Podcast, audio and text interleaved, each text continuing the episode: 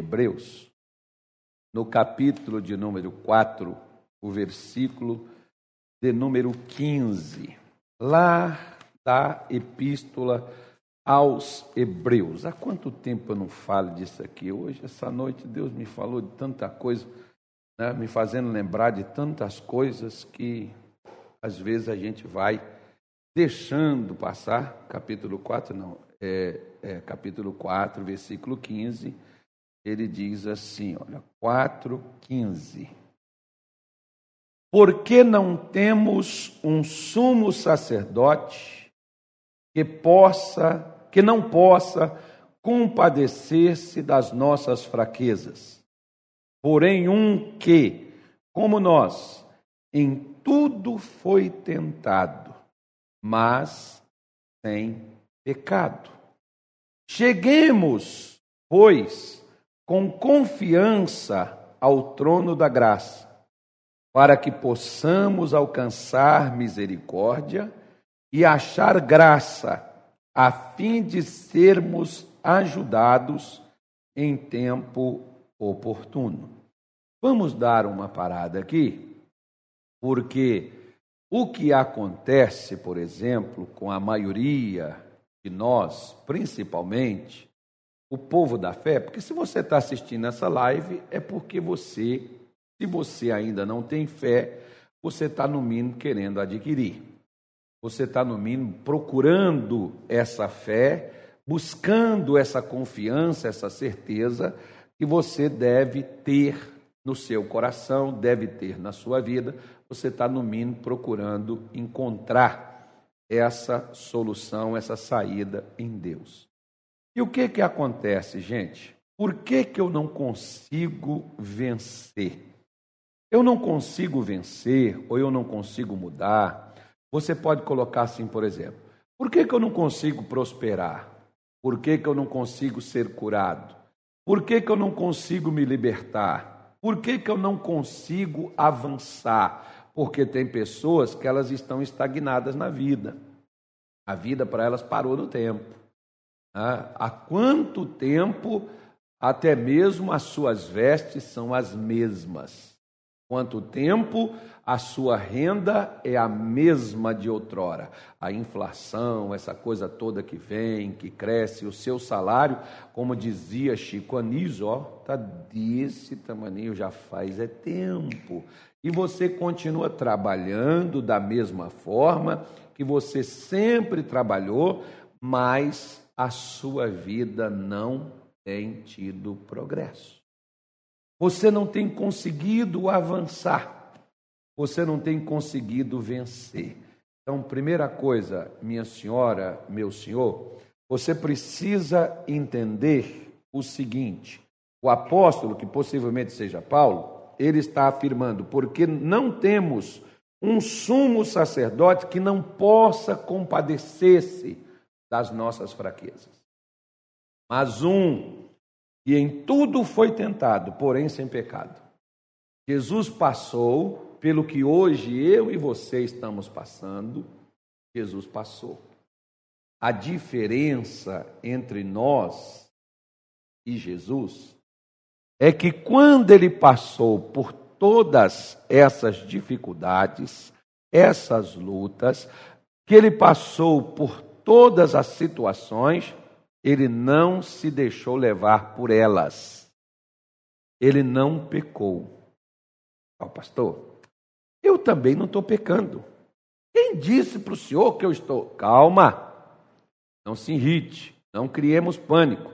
Não se esforce para entender o pastor errado, porque tem pessoas que elas esforçam para entender, principalmente o que eu falo. Né? Quando eu falo, tem gente que se esforça para me entender errado. E às vezes eles nem assistem o que eu estou falando, sobre que assunto eu estou dizendo, eles não estão no raciocínio com o qual eu estou procurando completar, e eles pegam somente aquelas frases soltas, como essas chamadas fake news. Ah, o, o, Lula disse isso, o Bolsonaro falou aquilo, a Dilma diz isso, mas não diz o contexto, diz só a parte do que interessa ser falado. Então tem pessoas que às vezes pegam a mesma coisa que a gente. Calma aí.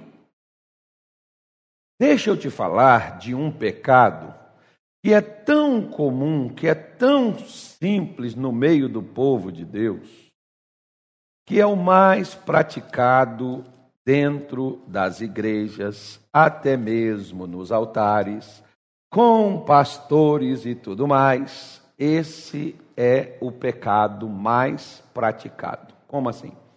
No capítulo 16 do Evangelho de João, versículo 9, Jesus disse assim, ó. No versículo 8 ele diz, vamos ver o 8.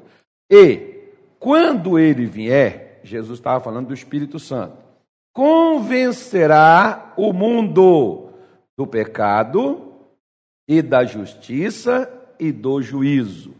Agora leia só você aí, ó, o versículo 9. Jesus está falando do pecado qual é o pecado aí? Adultério, mentira, prostituição, roubo, imoralidade, perversão, maldade, morte, assassinato? Não. Jesus está dizendo aí, ó, porque não crê em mim. Sabe o que que acontece, por exemplo? Deus não olha para mim, para você, e por causa da nossa dor e da nossa dificuldade, ele nos socorre para ele ser aquele bom moço, aquele super-herói, que na hora que eu estava me afundando, ele desceu, foi lá, me levantou e me colocou no topo. Uh -uh. O meio de Deus socorrer, ele não socorre quem está gritando, porque muita gente está gritando, mas não está crendo. Hoje, para quem não veio aqui no culto da manhã, eu até toquei neste assunto. Em Mateus capítulo 9, versículo 27 em diante, fala de dois cegos que foram de Jericó até Cafarnaum. Se você pegar, acho que vai dar mais ou menos 30 a 32 quilômetros, ou é mais um pouquinho, de Jericó até Cafarnaum. Esses cegos foram atrás de Jesus, clamando, caminhando pela estrada empoeirada, pedras, buracos, aquelas coisas todas, aquele calor, né? como às vezes esquenta Israel, tanto quanto igual aqui. Né? Muito calor, claro que lá tem a neve, tem um frio, mas aqui é só o calor, né? principalmente aqui em Cuiabá, é só calor, só calor, calor, calor, calor, calor. Mas lá, por exemplo, eles foram atrás de Jesus, e clamavam e diziam: Filho de Davi, tem misericórdia de nós, tem misericórdia de nós. Foram atrás. Quando Jesus entrou na casa, ele parou, não, o pessoal veio, e ele disse assim: Credes vós que eu possa fazer isto? O que, que eles queriam? Eles queriam enxergar. Eles foram atrás de Jesus clamando. Parece que Jesus está de brincadeira, né? Porque vocês creem, o cara foi a 30 quilômetros atrás dele. Você ainda vai perguntar: você acredita? Pois é, porque Jesus não fazia as coisas porque a pessoa precisava e nem porque a pessoa estava pedindo. Ele fazia porque as pessoas criam. Tem gente que hoje, por exemplo, está pedindo, mas não crê. Tem gente que hoje está no fundo do poço mas não acredito que Deus quer ela no topo. Tem gente que até acha que o fundo do poço Deus jogou para humilhar, para pisar, para escarnecer, para debochar, para largar você lá na amargura, para punir. Ao passo que o Espírito Santo de Deus está dizendo assim: olha, nós temos um sumo sacerdote que se compadece das nossas fraquezas que sabe que a gente é fraco, que sabe que a gente é limitado, que sabe que nós temos dúvida, que nós temos medo, que nós temos insegurança, que nós temos problemas. Ele sabe disso, gente. E ele se compadece porque ele sabe o que é passar por cada situação, por cada adversidade, porque ele passou por elas. A única coisa é que em nenhum momento Cristo duvidou de Deus. Nenhum momento Jesus se deixou levar pelas circunstâncias. Nenhum momento Jesus se deixou levar pelos problemas que ele enfrentou. Porque se você quiser, eu refresco sua ideia. Quer ver? Ó? Ao nascer, foi comunicado o nascimento dele. O que, que Herodes mandou fazer? Mandou matar todas as crianças de dois anos para baixo. Que era para matar quem? Ele. Aí os seus pais tiveram que sair de, de Israel, ir para o Egito, ficar no Egito até o faraó morrer. O faraó não, perdão. O Herodes morrer. O Herodes morreu, aí eles voltaram para Israel novamente. Jesus começa a fazer o seu trabalho, fazer o seu ministério. Ele era procurado, tentaram matar ele algumas vezes, apedrejaram, ele saiu no meio do povo e ia embora até chegar o dia que ele teve que enfrentar a cruz. E chegou a hora da entrega. E ele enfrentou a cruz sem temer, porque você sabe a única coisa que fez Jesus estremecer não foi a cruz, foi o medo de separar-se de Deus eternamente. É isso que fez ele ficar angustiado e lá no Getsemane chamar Pedro, Tiago e João para ajudar ele em oração, porque a angústia de Jesus não era perder um emprego, até porque nem trabalhar para os outros ele trabalhava, né? A angústia de Jesus não era passar fome, porque ele tinha um Deus que multiplicava pães, né? ele tinha um Deus que poderia prover de qualquer situação e outra coisa, ele trabalhava, ele tinha o seu trabalho né, de onde pessoas que ajudavam, ele tinha as pessoas que supriam as necessidades, né, e que não eram obrigadas a fazer aquilo, mas faziam. Então você pode ver, por exemplo, que o que, que acontece, meu irmão? Quantas pessoas, na hora em que elas têm um problema, na hora que elas têm uma dificuldade, é a hora da sua fraqueza. Mas nessa hora você não deve mudar a sua convicção, mudar a sua confiança. Tem gente dizendo assim: ah, sabe o que, que eu vou fazer? Eu não vou orar mais, porque eu já orei, se Deus tivesse que atender, já teria atendido.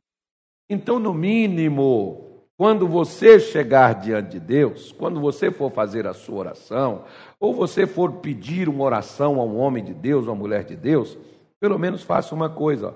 Ele diz: cheguemos pois, com confiança ao trono da graça. Chegue com certeza. Por isso que Jesus perguntou aos cegos: Vocês creem que eu possa fazer isso? Eles disseram: Sim, Senhor. Então seja feito segundo a vossa fé. E o que aconteceu com os olhos dos cegos? Os olhos dos cegos se abriram. Por que, que nós hoje não conseguimos deslumbrar isso? Por que, que hoje nós não conseguimos alcançar estas coisas? Simples. Primeiro, tem pastor que tem coragem de pregar para poder fazer isso? Tem. Tem gente que tem coragem de acreditar no que é pregado? Tem. E as que têm estão vencendo seus problemas. Sejam eles físicos, sejam eles espirituais, sejam eles emocionais, sejam eles financeiros, sejam eles de que ordem for. Estão superando, estão vencendo. Mas se você chega, por exemplo, né, ao invés de chegar confiante, você chega relutante.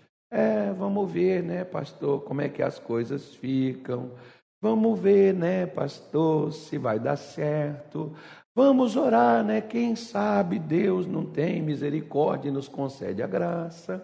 Vamos pedir, né, pastor? Não custa nada. Se chegou a nossa hora, Deus vai dar a bênção. Não, Ele mandou a gente chegar com confiança ao trono da graça para que possamos alcançar misericórdia. Por que que tanto Bartimeu em Marcos capítulo 10 por que, que, em Mateus capítulo 9, versículo 27, os dois cegos, no caso os três, cego clamava dizendo: Tem misericórdia de mim, tem misericórdia. Para ele ter misericórdia, eu tenho que chegar confiante para recebê-la, não é relutante. Não é para ver se vai acontecer alguma coisa. Tem pessoas que oram para ver se acontece. Não, é para receber. Você tem que chegar confiante para poder receber. No capítulo 3 do livro de Atos dos Apóstolos, nos fala de um paralítico que estava na porta do templo.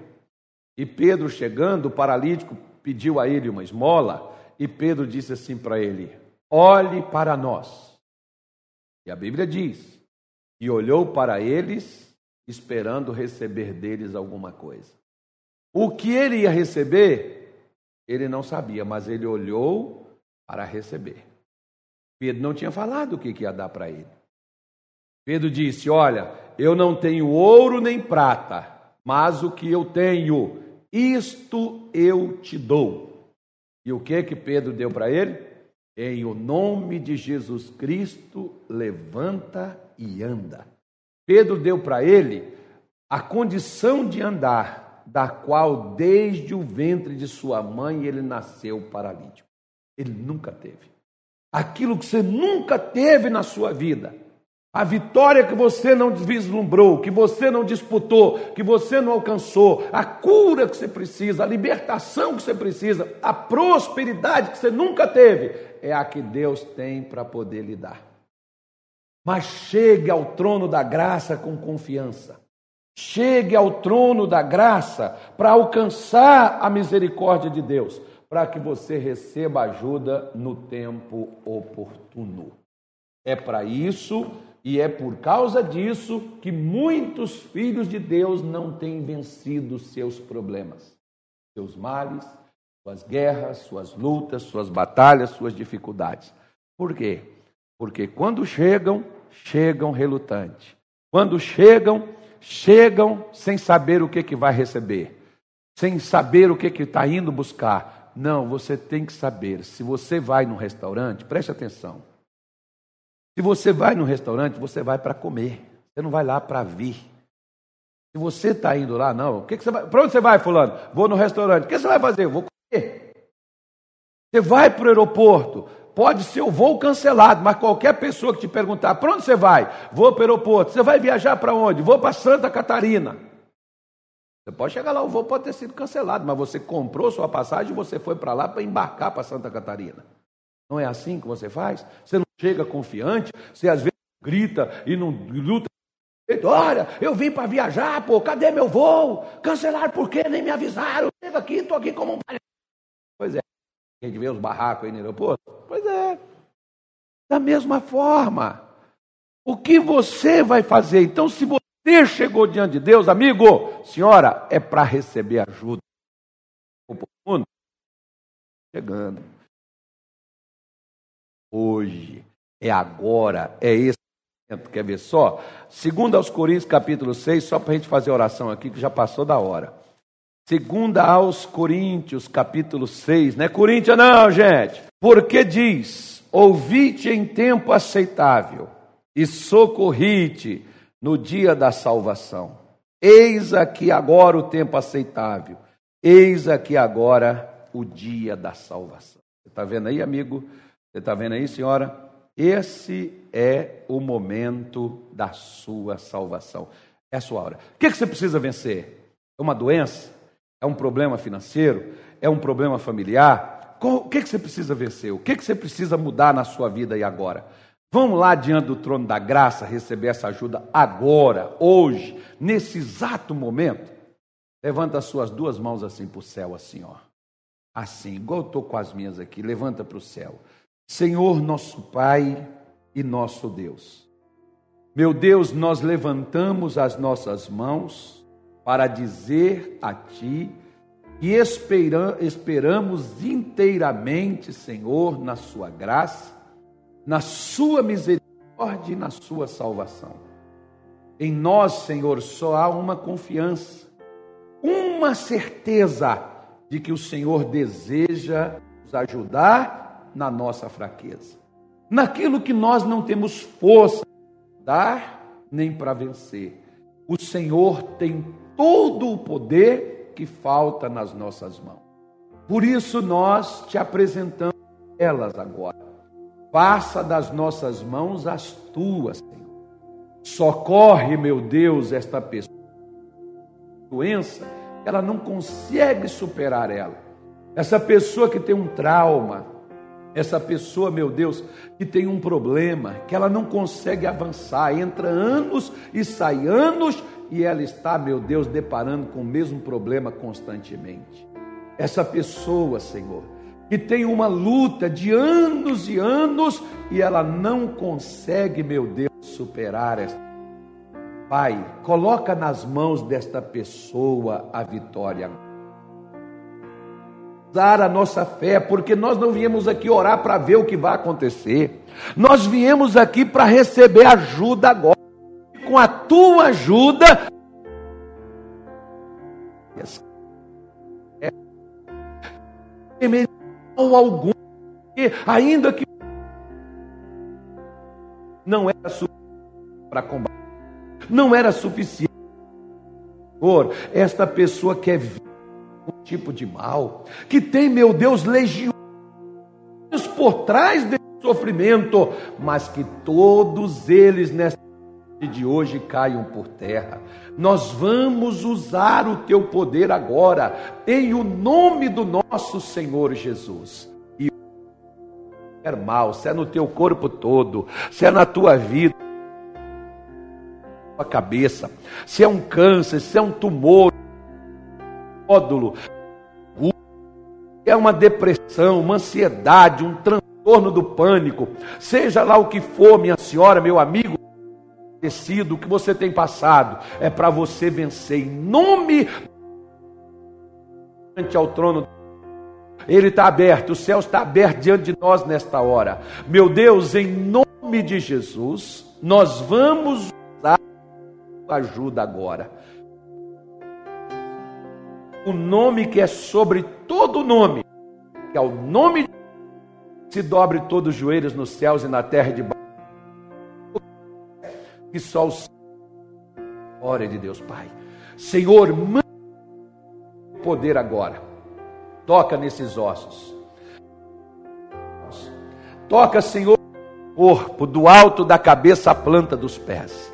Poder toca na alma Toca, meu Deus, no espírito, essa pessoa que está amargurada, angustiada, essa pessoa, meu Deus, que quer desistir da própria vida, essa pessoa, Senhor, que quer chutar o balde, largar tudo, sumir no mundo, porque a vida para ela perdeu todo o sentido. Nós viemos buscar ajuda para vencer isso, Senhor. Que o teu poder se manifeste agora, em o nome de Jesus, e cancele e destrua toda a investida do inferno, destrua toda a doença doença, ansiedade, perturbação, destrua, meu Deus, nódulos, hérnias, tumores, câncer, destrua esse vírus maligno, maldito, essa enfermidade, meu Deus, que está dentro desse sangue, que está dentro desse órgão, Senhor, que não consegue, meu Deus, funcionar perfeitamente. Nós oramos agora em nome de Jesus, esse espírito de destruição que entrou nessa família, nesse casamento, que afastou, meu Deus, a mulher mulher do marido, o marido da mulher, que colocou nojo, raiva, colocou ódio, que colocou a traição, a separação. Em nome de Jesus nós oramos e nós determinamos legiões, maldições do inferno, espíritos das trevas, todo mal que vocês proferiram e lançaram sobre estas pessoas, desapareçam, saiam, vão embora e não volte mais a atormentar estas pessoas. Oh Deus Todo-Poderoso, coloca, Senhor, a tua bênção, coloca, meu Deus, a tua graça e o teu favor, e abençoe esta mulher, e abençoe este homem, que a partir desta tarde de hoje, essas pessoas desfrutem de paz, as portas estejam abertas, elas sejam saradas, curadas e libertas, que elas prosperem, entre por onde elas sempre quiseram entrar e nunca se abriu esta porta. A partir de hoje nós recebemos a tua ajuda para isso. E essa pessoa vai avançar. Obrigado, Senhor Jesus. Eu te agradeço porque o Senhor é fiel e o Senhor se compadece das nossas fraquezas. E onde essa pessoa era fraca, a partir de agora ela recebe a força. E a partir de agora ela vai avançar, ela vai vencer para glorificar o teu santo nome. Nós te agradecemos no nome de Jesus. Amém e graças a Deus.